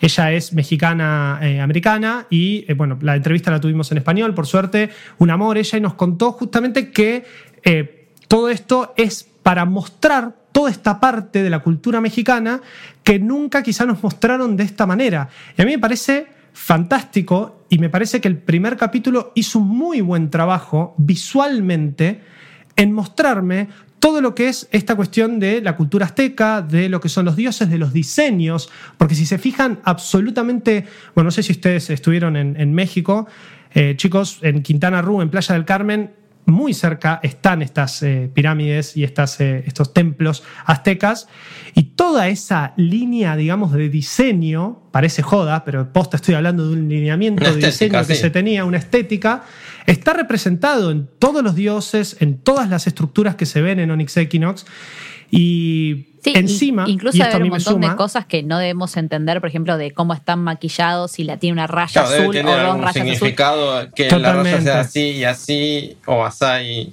Sí, Claro. sí, si son Claro. dos rayas una, de qué colores, de qué forma, si eso significa que es una mujer casada, una mu- andás a ver.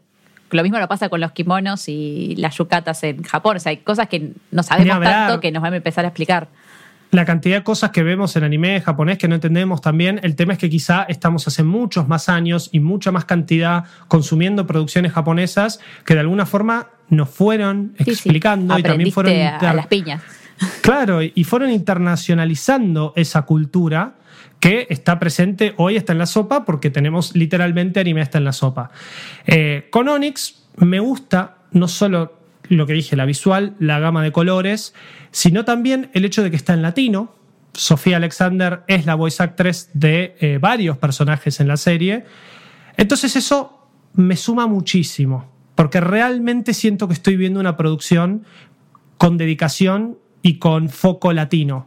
Y eso Sería me muy raro verlo en japonés con todo ese set de fondo. Sí, totalmente. Yo al principio, una de las preguntas que le hicimos eh, fue si había planes de justamente tener un voice act- eh, acting japonés, si eh, íbamos a... mm, íbamos a verlo de- desarrollarse en el mercado japonés y es como que ella dejó muy en claro esto, de que esto es una animación para adultos, de una historia original y es el primer paso de Crunchyroll en decir, está bien, te animamos manguas, son coreanos, también nos vamos a venir de este lado del mundo y vamos a conocer este otro tipo de historias que quieren contar todo esto. Claro, el manga también lo que tiene la salvedad de como Corea y Japón tienen muchas cosas en común.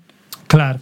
Claro, el, otro lado del charco es un salto enorme que parece como ajeno, pero en realidad es medio lo mismo de cierta forma, lo que, o sea, porque ellos porque Sí. comparten cosas de la cultura, nosotros como no compartimos, queda como colgado. En God of High School pasa todo eso porque hablan de dioses coreanos, hablan de- de religión y de folclore coreano y que está bien, quizá por una cuestión de la visual y de todas Claro, las que sentís piñas que y todo poderes mismo, que hay. pero en realidad te Claro. están contando algo de su cultura per se, o sea, esto es Corea, esto no es Japón. Claro, cuando hay un Claro. anime sobre Japón feudal, mm, en teoría no es tan diferente a eh, un anime sobre los mayas que es Claro. como la historia de México o la historia de Latinoamérica. Exactamente, y es, y es su parte, digamos, de, de- lo que fueron las, eh, tribus indígenas de esa, de esa parte de América, y que mi única crítica, pero vamos un capítulo y espero que esto un poco se, se vaya desarrollando, es que, eh, bueno, Onyx Equinox trata sobre básicamente la invasión de, en la humanidad, en esa zona donde están estas tribus aztecas, de un dios de la muerte, que acá tengo el nombre, es Mictlantecutuli. Claro, Y súper fácil de seguramente lo dije mal. Seguro. Claro. Tonicagua. Eh, que básicamente cae. un, un- acortémoslo. Sí, sí, un short. Un, eh. Mictla. Mictla. Mictla, vamos a decir. Entonces el dios Mictla, que es el dios de la muerte, cae al- a la tierra para buscar sacrificio, buscar sangre humana, porque en estas culturas había algo muy, muy fuerte de, con respecto a, a los sacrificios humanos, porque era la forma de agradecer a los dioses absolutamente todo. Todo lo que pasaba, todo lo que sucedía, la lluvia, la cosecha, todo. Y en los momentos de hambruna, de sequía, de Complicaciones. Claro, había, metíamos sacrificio y había sacrificios que eran para los dioses, vamos a decirlo en cuestiones cristianas, porque es como lo más fácil de entender, dioses de arriba, dioses de abajo. Lo de abajo, que salen de la tierra, son el infierno, Los ponele, malos, de arriba son los malos, el rojo y el azul, claro, ponele.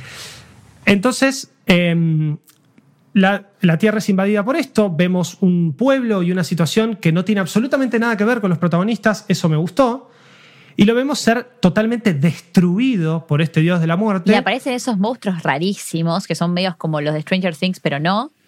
Sí, sí, es, es como, es como el Como de sí, Spider-Man, claro. Que tragan gente y se transforman en un bicho. Me hace acordar también a los de eh, Zelda Twilight Princess, los del mundo de Twilight que tienen las placas en la cabeza. Ah, sí, muy sí, parecidos. Y, y bueno, claro, invaden, hacen pelota todo La, de- la, Y- la hunden a la ciudad. Sí, la, la sí. de chau, ciudad, besos, besitos. y muertos todos. Creo Ah, que zafó una sola piba que justo se acercó a una. Claro, para, para contar lo que pasó tenía que exactamente. contar que se había destruido un pueblo entero.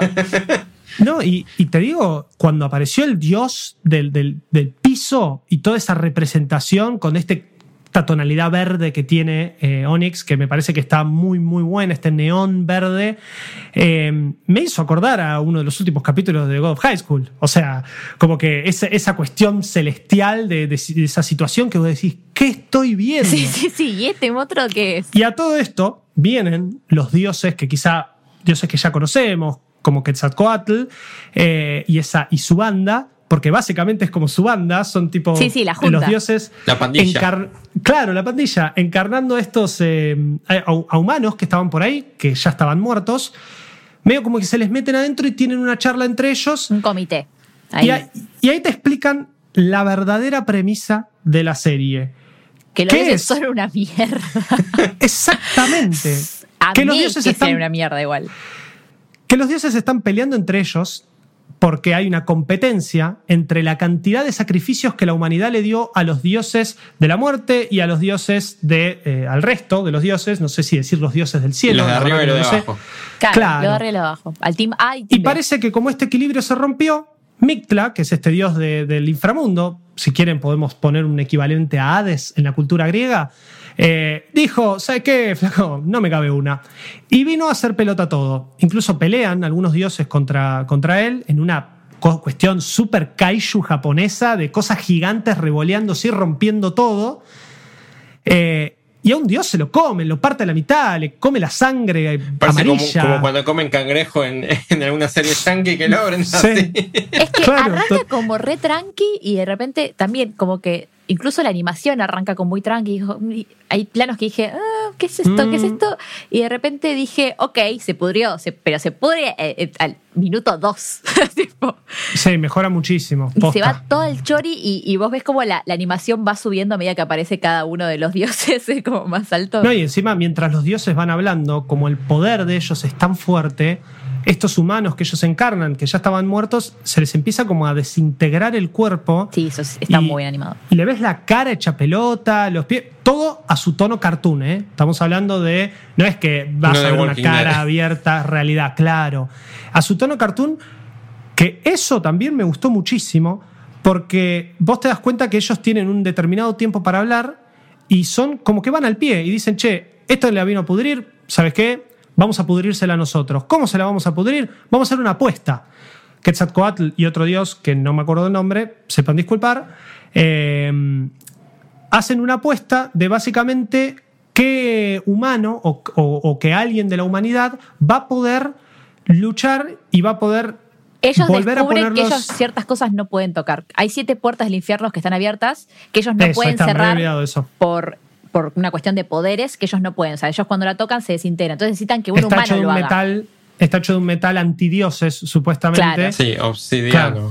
Claro, sí entonces- obsidiana antidioses creo que se llama literal No sé, ¿no? Los dioses no lo pueden tocar. Entonces le dicen, bueno, muchachos, agarremos un, un- un- a un humano y que los humanos lo hagan. Le dijeron, dale, vas a convencer a un humano de que cierre las puertas. Eso. O sea, El nosotros no es estamos jugando al TEG acá. Nosotros estamos jugando al TEG en el mundo. y- literal Y estamos, che, vos no, esta sangre es mía, la sangre es tuya, y estamos matando poblaciones y poblaciones, porque no nos importa, por lo visto, las poblaciones.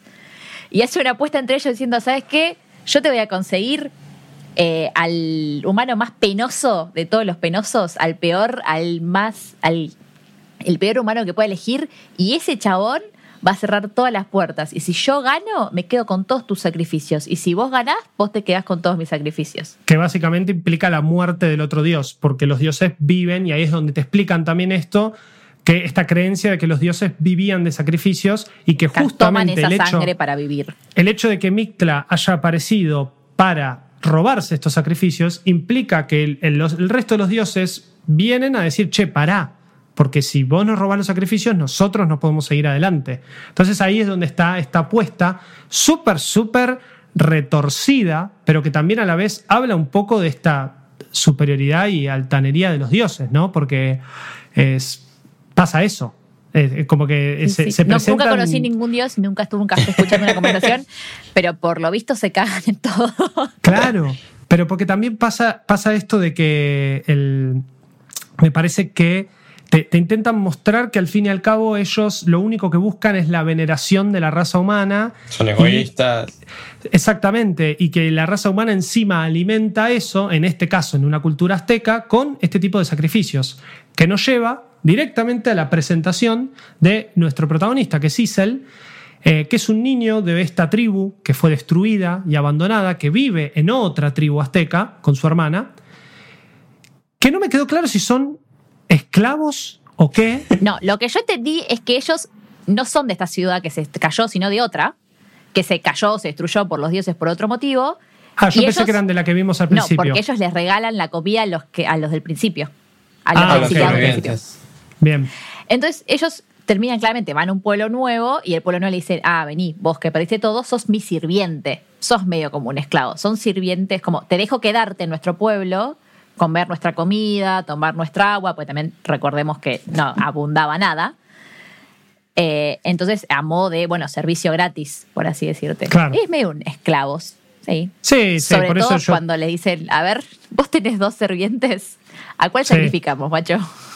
Bueno, y ahí viene un poco la cuestión de que la- el líder de, esta, de este pueblo, de esta tribu, se entera de las cosas que están pasando y dicen, bueno, ¿saben qué? Vamos a sacrificar a alguien para pedirle a los dioses que nada de eso llegue para acá. Porque están llegando extranjeros, extranjeros, No vamos a extranjeros. atajar. Claro, le hace extranjeros como gente de otra tribu que están diciendo que se está pudriendo todo. Entonces, Isel y su hermana, que son estos, eh, digamos, en un principio protagonistas, viven con alguien, con un tipo que también forma parte de este consejo eh, de, de cacique, no, no quiero decir caciques porque eso es acá, nada que ver, pero No, pero son como. Hay un. Sí.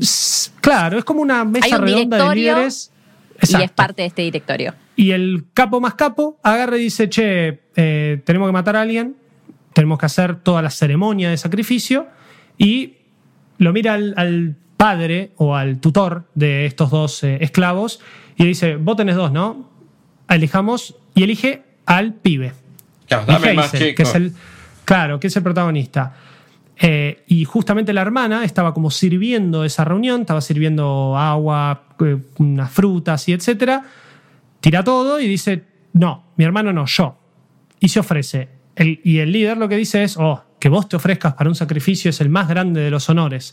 Entonces, como dando a entender que, que el hecho de que se haya ofrecido hace que el sacrificio sea mejor. Sí, como que el baluarte de sangre como sacrificio vale dos puntitos más. Viene con Sí, bonus. Tipo los Juegos del Hambre que Katniss se ofrece por su hermana, una cosa así. Panem. Bueno, es, claro, exactamente.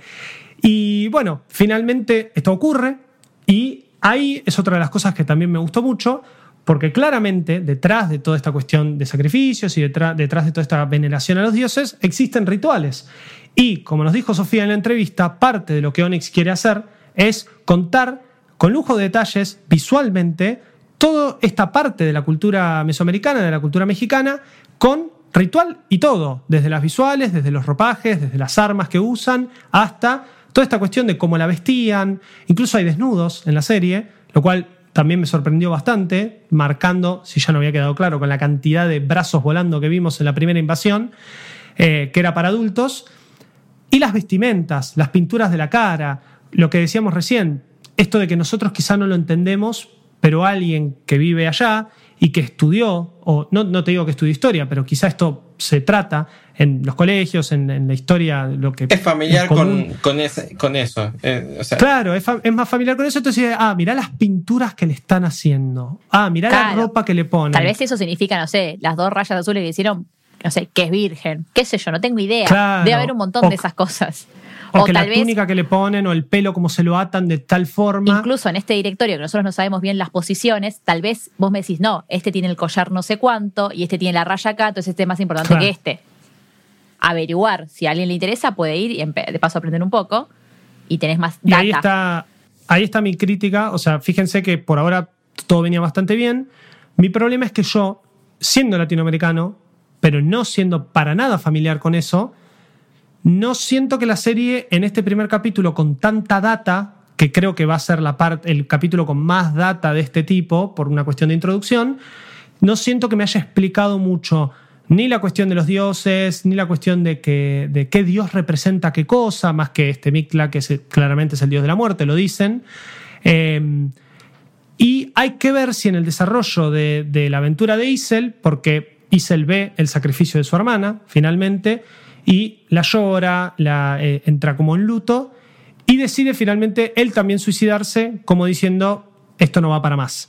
Y se tira a ese pozo en donde la hermana hacía unas horas le habían cortado el cuello y le habían tirado, pero cuando está por morir, porque cae en este vacío profundo en donde se va a ahogar, es salvado por un dios que lo que entendemos y esperamos es, que él va a ser este. el elegido, este humano elegido, claro, de, por Quetzalcoatl para poder ser el salvador de la tierra.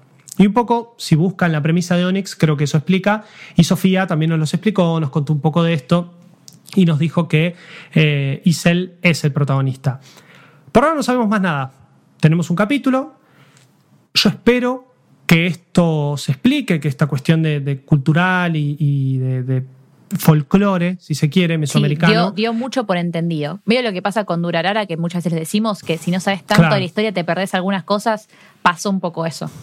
Pero igualmente no quita que no sea sumamente interesante de ver una cosa así en una plataforma, que esto también lo hablamos con ella, el hecho de una Crunchyroll, una plataforma que me da contenido japonés, contenido asiático. Y digo asiático porque ahora tenemos producciones que por más de que sean japonesas, son de manga coreano. A su vez, también está Ruby, que Ruby es una animación estadounidense que finalmente tuvo su voice acting en japonés y pegó en Japón. Esto es como un primer paso. Es un orgullo para ella, la verdad que lo súper sentimos cuando hablamos con ella, nos los retransmitió el hecho de 13 años estar laburando en algo así y que por una cuestión de suerte en una reunión con un productor de Crunchyroll le diga, che, mira, te muestro esto, le gustó y terminó formando parte de algo que no es menor, porque Onyx Equinox está en el mismo, en el mismo pedestal, por lo menos a nivel inversión de Crunchyroll, que Tower of God, que God of High School, que Noblesse, y de todo esto que veníamos hablando recién con, con Noblesse anteriormente. Sí, incluso Bueno, nos, habló de que laburar en Crunchyroll, ella hablando con sus colegas de, que laburaron con otras empresas y otras cosas, que dice que, su, que jamás le dijeron un no, que al contrario, que ella dijo, che, necesito un, vas- un vasito de agua y le trajeron tres jarras. Como cosas así. Así que nada, No, y un montón, obviamente de libertad creativa, por una cuestión de que el cómic es de ella, y me parece que tanto trabajo y tantos años de cómics se ven un poco se ven bastante, ¿no? un poco reflejados en este primer capítulo, en donde se nota menos esos primeros cinco segundos que, coincido con Vichy, que se notaba como, mmm, que, a ver esta animación o, qué me están intentando contar. Después la serie no paró, tengo ganas de ver el segundo capítulo, tengo muchas ganas de verlo y de seguirlo, pero lo, si no me llega a explicar, ¿no? Si esto probablemente, que es lo que sea lo que pase, da por sentado ciertas cosas, me parece que igual está cumpliendo el objetivo que, Sofía puso y que dijo que, quería, al que quería llegar, que es que yo agarre y me interese por esta cultura, investigue me, y, busque qué era este dios, de dónde, qué representa. Yo siento que va a haber episodios que van a terminar con, no sé, voy a inventar porque desconozco, ¿eh? que le ponen un hmm. collar y ese collar significa algo y que todo el mundo sabe y yo no, y voy a tener que buscar. Y, todos en, la, en la serie están. Claro, y vos no sabes. claro. claro y vos tenés que salir a googlear, tipo un Google rápido, de a ver qué significa esto. Claro. Y encima. Y tal vez me entero que ese collar significa un montón de otras cosas, que lo usó tal otro dios, o se cree que es de tal cosa, y yo, listo, ok, entendí todo. Pero va por ahí, reitero, es lo mismo que nos pasa con Durelar, es lo mismo que nos pasa con un montón de cosas. Es más el. Eh, el juzgarlo porque es nuestro, ¿no? Y, también eh, hacer nuestro también es tan lejano, porque reitero, no sabemos nada. Nosotros como argentinos no. sabemos nada. Pero yo creo que también pasa un montón. Yo no creo que te cruces a cualquier país de acá también de Sudamérica y, se conozcan toda la, pasa que uno dice cultura latino mexicana. Y, en realidad en Latinoamérica hay muchísimas culturas diferentes. O sea, mismo en Argentina, cuando vas, cuando, no sé ahora cómo es el, colegio ahora, pero cuando iba al colegio te, te enseñaban todas las tribus indígenas que vivían en Argentina y había un montón. Sí, y ni hablar que también a, nivel de, lo que son tribus, sabemos que acá predominó también, por lo menos en el norte del país y lo que es eh, Perú, Bolivia, mucho la cultura inca, los mayas y los aztecas se quedaron en Centroamérica, Centroamérica es algo que está muy lejano a nosotros y que lamentablemente quizá lo que nosotros conocemos de México es su comida, es su música, porque es un poco lo, más contemporáneo y que existan este tipo de producciones. Me atrevería a decir que sabemos lo mismo que un japonés de México. Claro. Pues sí, probablemente. Porque realmente. No, no, es, es al nivel de como que ignorantes que somos de lo nuestro, ¿no? Que tal vez sabemos más de lo otro. Totalmente. Este y, pero es como que agarren y de la nada hagan una serie de La Luz Mala, ¿entendés? O de, o de Mandinga. Y es como, bueno, sí, son historias. Claro. De, eh, son historias. Serie Netflix próximamente bueno, son súper, súper, eh, súper argentinas. Lo que pasa también es que las grandes civilizaciones americanas, que esto se trata mucho en historia y hay muchas, eh, bueno, ni hablar de si vieron la peli El Camino hacia el Dorado, peliculón, eh, también de cuando éramos Una de chicos. Mis películas preferidas, sin duda. Yo soy Miguel y yo soy Tulio, y nos dicen Miguel y Tulio, por supuesto, que también trata eso, pero fíjense, o sea, qué bocaditos tuvimos en nuestra vida de, consumo de entretenimiento y que encima, bueno, toda esa era la parte como más... Eh, había problemas, pero era más cute porque no sacrificaban a nadie en el camino hacia el dorado. Era para niños, esto es para adultos y, se nota. Cada degollan gente. Desde, el primer episodio, chicos, hay una degollada en cámara. claro, eso, quizás una de las Fue un. Para mí. Eh, hay cosas muy fuertes. No, y, me, gusta porque siento que voy a salir de acá, voy a terminar de ver esto eh, y voy a no solo saber más de la cultura, sino que voy a querer investigar y además realmente voy a tener una pieza de entretenimiento en donde pueda tener esta información y eso último, que es que es para adultos, que, se me hace acordar a otro tipo de cosas que yo consumo en esta misma plataforma que es Crunchyroll, con contenido japonés, con contenido de todo tipo, para todas las edades, etc. Eh, así que mm, lo que sabemos es que no tiene todavía una cantidad de episodios determinada, eh, Onyx, no tiene una cantidad de episodios determinados. Sofía obviamente dijo que hay Onyx para rato, que, quiere contar que es una historia larga. Claro que hay mucho material. Tendremos que ir viendo a nivel em, popularidad y etcétera cómo pega. Más que nada también por el hecho de que se acaba de estrenar y que está en esta plataforma de contenido japonés o asiático y de la nada tenemos esto que va para el otro lado y que ni siquiera tiene voice acting en, eh, japonés. De hecho es en inglés, en español, ruso, creo, no, alemán. alemán, italiano, hay, y portugués. Pero, o sea, japonés, nada. Claro. Pero bueno, eh, dedito para arriba y obviamente agradecemos muchísimo Porque eso le abre las puertas a un montón de gente de un montón de lugares Totalmente. a la posibilidad de nada, de hacer una animación de la rehostia, contar una historia. Y agradecemos muchísimo a, a la gente de Crunchyroll que nos eh, consiguió esta entrevista. Un abrazo y un beso a Sofía, que es un amor y que Un nos amor. contó todo.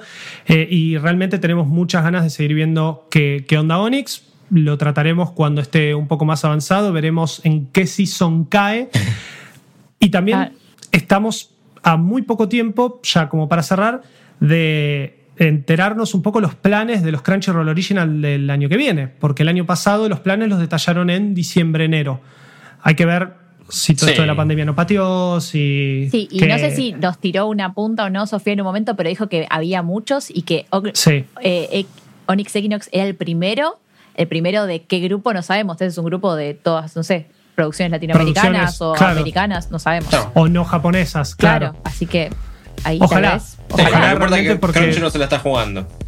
Sí, sí, hay mucha inversión en esto y, y realmente quizás se ve un poco la escatimada, por esto que hablábamos de probar en la cantidad de episodios, pero para nada en lo que es animación, en lo que son historias, eh, porque en Mapa estuvo en God of High School, eh, ahora esto mismo se está animando in-house en Crunchyroll, es como que... El único paréntesis que hay que poner es Giviate. Y después. eh, Sí, sí, La verdad que ese por el momento posta que sí, ¿eh? posta que es el único que, que está mal. Después cada y- uno con sus salvedades y gustos personales de cada uno, si le gustó más uno u otro, pero viene todo con un nivel más que aprobado. sí, salvo. Y el que Giviate. quedaba para este año. El que quedaba para este año era este de My Life as Spider o algo así. Ya lo estoy buscando, a ver. El, tu anime de Juaco, están- el anime de Juaco, vamos a ponerle ese. Ese es el. El Isekai de arañas, se, sí. Se corta con Juaco Araña. Sí, so, so I'm a Spider, so what? Ok. Eso es. Y después tenemos. Ya están, hay muchas listas de Coming Soon. Tenemos X-Arm, tenemos High Guardian Spice, eh, tenemos Freak Angels y otro que se llama eh, Meiji Gekken, Banken que se me va, Gun. Andás Es a ver, que- hay que averiguar de Sí, dónde de a poco cosa. van soltando trailers de algunas cosas. Pero Pero justamente. estas son todas cosas que vamos a ver el año que viene, seguramente. Sí. Ya estoy viendo uno, este High Guardian Spice, en- que claramente no tiene una tonalidad anime y japonesa. Así que este puede ser este segundo de- que no sea. Sí. Es que Uy, estoy- tranquilamente este podemos hablar en un futuro, tal vez a fines del 2021, y hablar de Crunchyroll como un estudio. Es decir, sí, estudio que estudio. Crunchyroll. Plataforma de streaming, estudio, Estudio, bueno. Tranquilamente. Netflix empezó a hacer sus originales también, con producciones propias, eh, más allá de comprar, no solo en anime, ¿no? Más allá de, de agarrar series y licenciarlas para distintos mercados. Eh, es un poco la estrategia y la orientación de, de negocios que vemos de Crunchyroll. Y la verdad que con Onyx, por ahora, cumple. Tendremos que ver en, al- en el avance y un par más de en el capítulos. futuro Pero a bueno. ver qué, qué depara. Eh, pero nada, como toda otra plataforma de stream, estamos los miércoles a las 18. en Flow está en todas las plataformas que se te ocurran, porque está en tu compu, en tu celu, en tu tablet, en no sé qué otro, en tu, ¿En tu tele, tele? En tu, En tu tele. en tu tele, en tu heladera con pantalla. Nos Ah, puedes no ver sé. los miércoles a las 18 y hay unas repes que nos puedes consultar por las redes de Manijomio y de Malditos Nerds. Y también los miércoles tenemos el episodio estreno en todas las plataformas podcasteras. Y creo que he dicho todo. Ah, y no recuerden también que los jueves está Juaco en ¿Qué mierda es esto? Tirando datitos del anime, de la cultura japonesa, etcétera. Y demás Portándose bien. Portándose bien. Creo que me porto bien. Díganmelo si no, Si no lo te hago. portas bien, te sacamos. Ahí está. Porque estás, perfecto, nos listo. estás dejando mal plantado a nosotros. entonces me voy a post- me voy a portar bárbaro. Me voy a portal, te vas a portar bien. Portal, me voy a portar. Y bueno, este ha sido el episodio de Maldito Anime de hoy. Espero que les haya gustado. Y nos escuchamos y nos vemos la semana que viene con más. Bye. Chau. Chau. Esto fue Maldito Anime, el podcast maravillosamente otaku de Malditos Nerds.